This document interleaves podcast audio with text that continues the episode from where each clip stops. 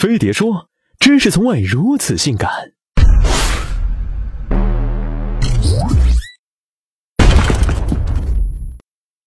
淘宝、天猫、支付宝假货名牌把钱烧，在多数人眼中，这就是马云创造的帝国——阿里巴巴，一个卖家不停兜售、买家纷纷剁手的超级市场。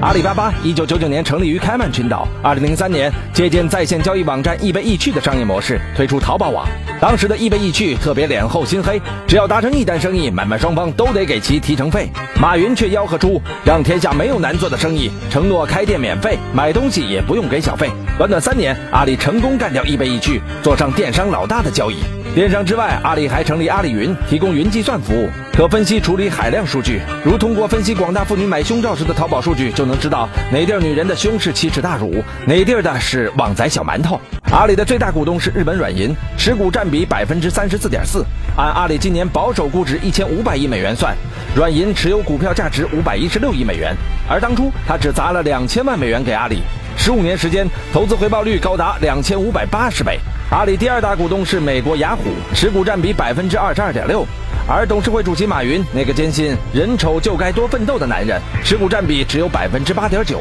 二零一四年五月八日，阿里和雅虎达成协议，若阿里在二零一五年十二月前上市，阿里就有权回购雅虎手中的一半股份。So，马云卯足了劲儿也得让阿里上市。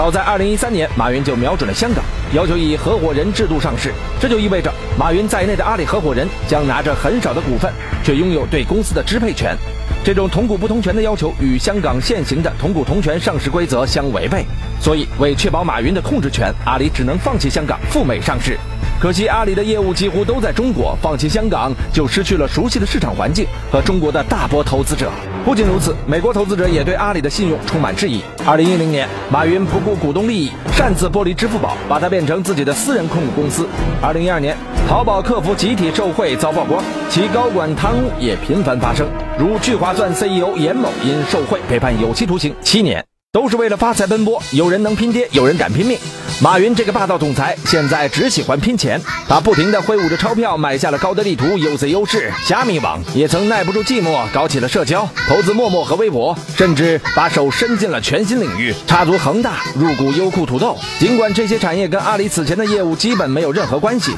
但他无疑都为阿里上市做足了宣传，提高了 IPO 估值。不过，这样疯狂的收购对阿里来说，究竟是深思熟虑的战略布局，还是纯粹为了赶鸭子上架？马云曾说：“如果你认为我很帅，那你一定有着不一般的审美观。”确实，一定有人认为你很帅，但那只是因为你很有钱。